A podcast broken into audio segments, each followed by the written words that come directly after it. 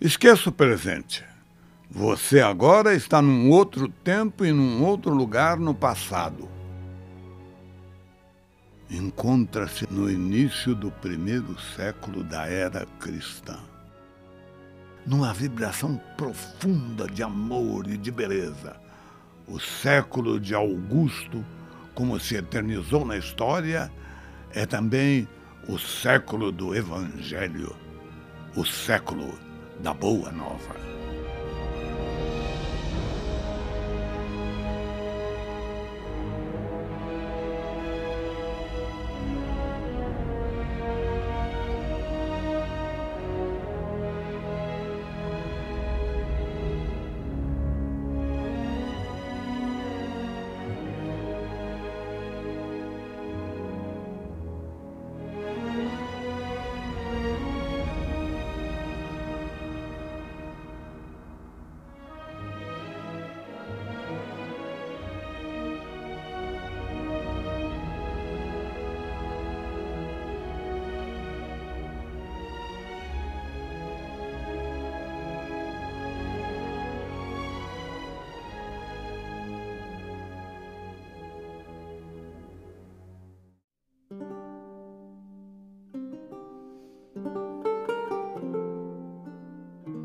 Leves sombras do crepúsculo surgem no horizonte, enquanto Jesus desce de Jerusalém para Cafarnaum e chega a Samaria, seguido de alguns dos discípulos nas suas habituais jornadas a pé. Mestre, precisamos nos alimentar.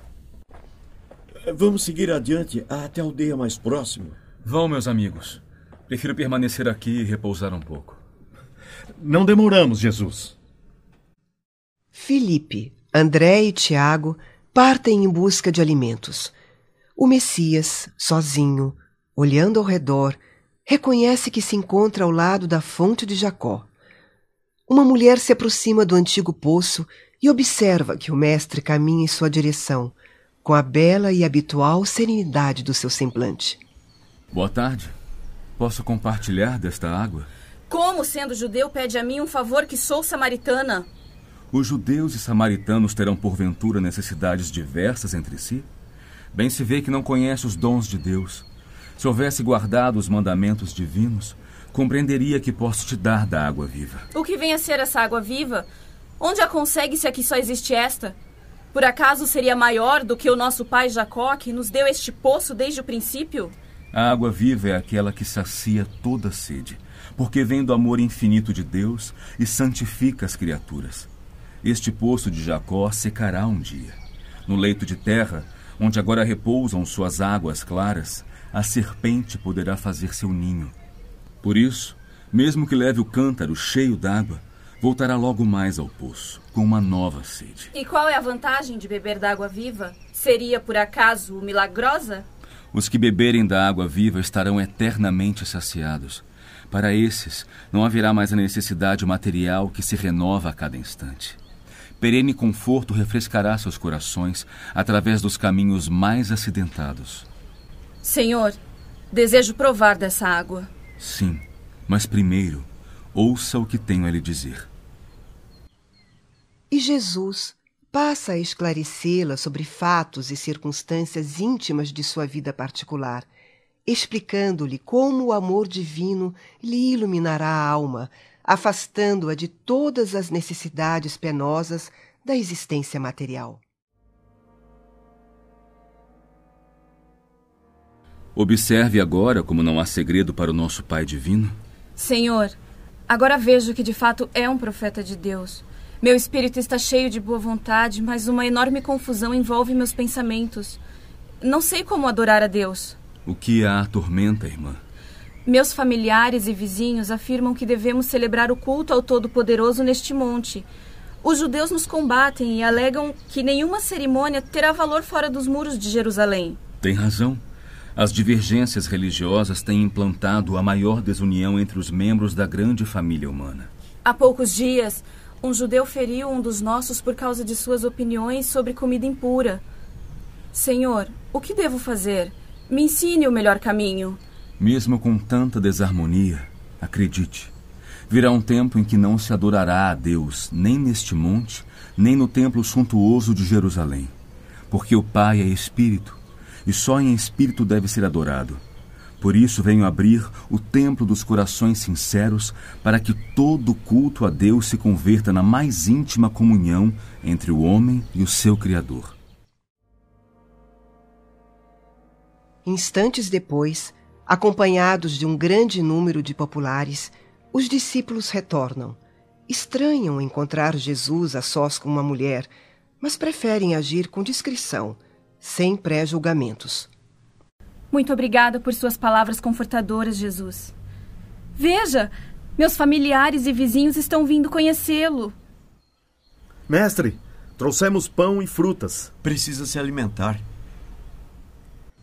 Muita gente se aglomera em torno do Messias viajantes de diversas regiões, junto a um grande e exaltado grupo de samaritanos. Jesus, por favor, aceite um pouco de pão. É indispensável que cuide de sua alimentação. Precisa descansar e comer, mestre. Não se preocupe, Felipe. Nem você, André. Queridos amigos, não tenho fome. Aliás, recebo um alimento que talvez os meus próprios discípulos ainda não puderam conhecer. Qual? Antes de tudo, meu alimento é fazer a vontade daquele Pai misericordioso e justo que a este mundo me enviou, a fim de ensinar o seu amor e a sua verdade. Meu sustento é realizar a sua obra. Senhor, sua sensibilidade é esplendorosa. Veja como o povo absorve suas palavras. Levaremos para Cafarnaum mais este triunfo, porque é incontestável que obteve aqui, entre os samaritanos, um dos nossos maiores êxitos. Não é isso propriamente o que me interessa, Felipe. O êxito mundano pode ser apenas superficial. O que necessitamos em todas as situações é entender o que o Pai deseja de nós.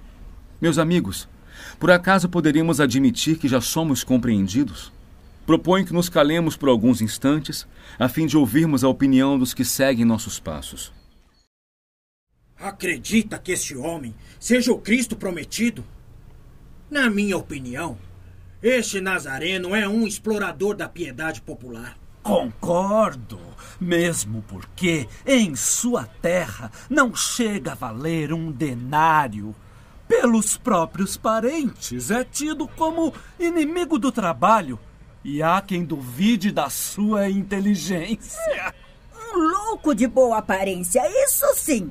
É o que diz o povo de Cafarnaum. Cá, pra mim, é um grande vigarista. Por que se meteu com os pescadores quando alega ser tão sábio? Por que não se muda para Jerusalém ou mesmo para Tiberíades? Bem sabe a razão disso, minha filha. Lá encontraria homens cultos que confundiriam sua presunção. Quando chegamos, ele estava sozinho com uma mulher. O que pensa sobre isso? Certamente ele desejava salvá-la a seu modo.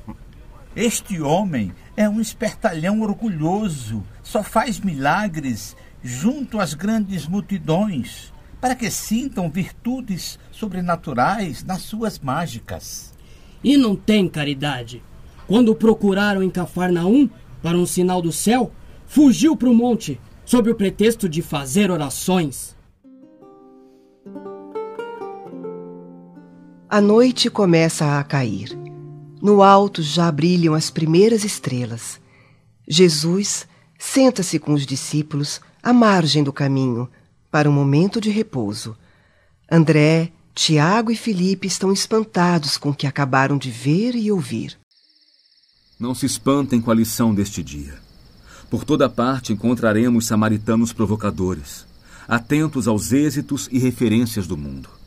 Observem a estrada para não caírem, meus amigos porque o discípulo do Evangelho não pode se preocupar senão com a vontade de Deus, com o seu trabalho sob as vistas do Pai e com a aprovação da sua consciência.